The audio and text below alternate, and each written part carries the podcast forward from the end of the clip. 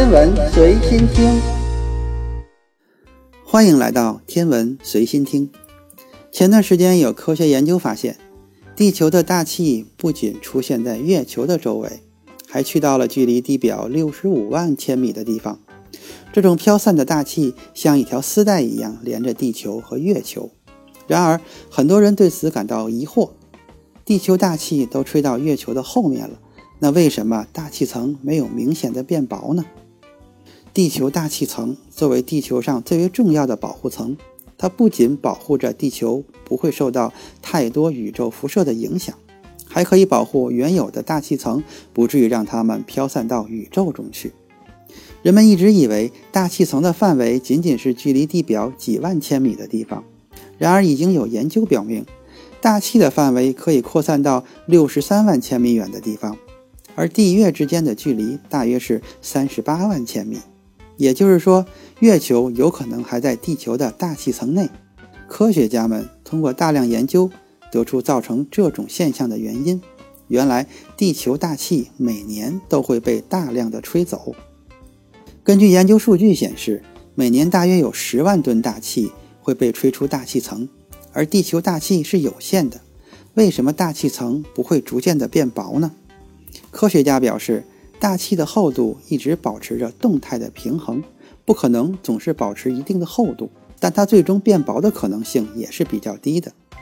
要想弄清楚这个问题，首先得了解是什么原因导致了每年有大量大气的流失。由于地球是距离太阳第三近的星球，因此太阳活动在一定程度上会影响到地球。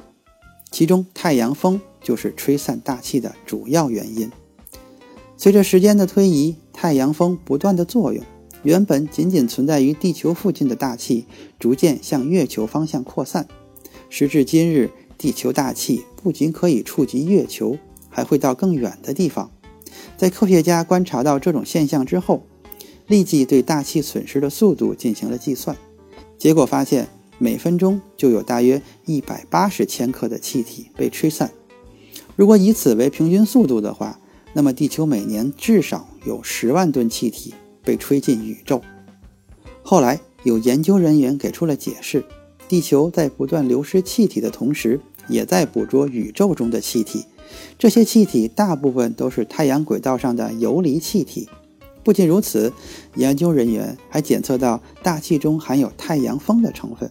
也就是说，地球大气连太阳风都敢吸收。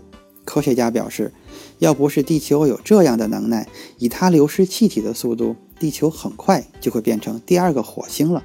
除此之外，地球内部的气体来源也是十分重要的。众所周知，自然界中绿色植物被誉为生态系统的生产者，它们不仅能通过光合作用产生葡萄糖、水等其他化合物，还会产生大量的氧气。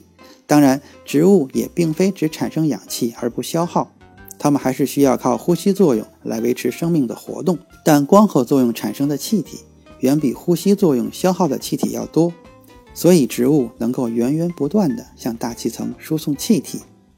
对于地球大气流失的现象，有人提出了一个不可思议的想法：如果未来地球流失到太空中的大气把整个月球都包围住了。那么，人类是否能够通过改造月球来建设人类的月球基地呢？专家表示，要想在月球上人为的建立起一个大气层，还需要一定的磁场来固定这个大气层才行，否则一切都是徒劳的。而月球恰恰不符合这一点的要求。今天的天文随心听就是这些，咱们下次再见。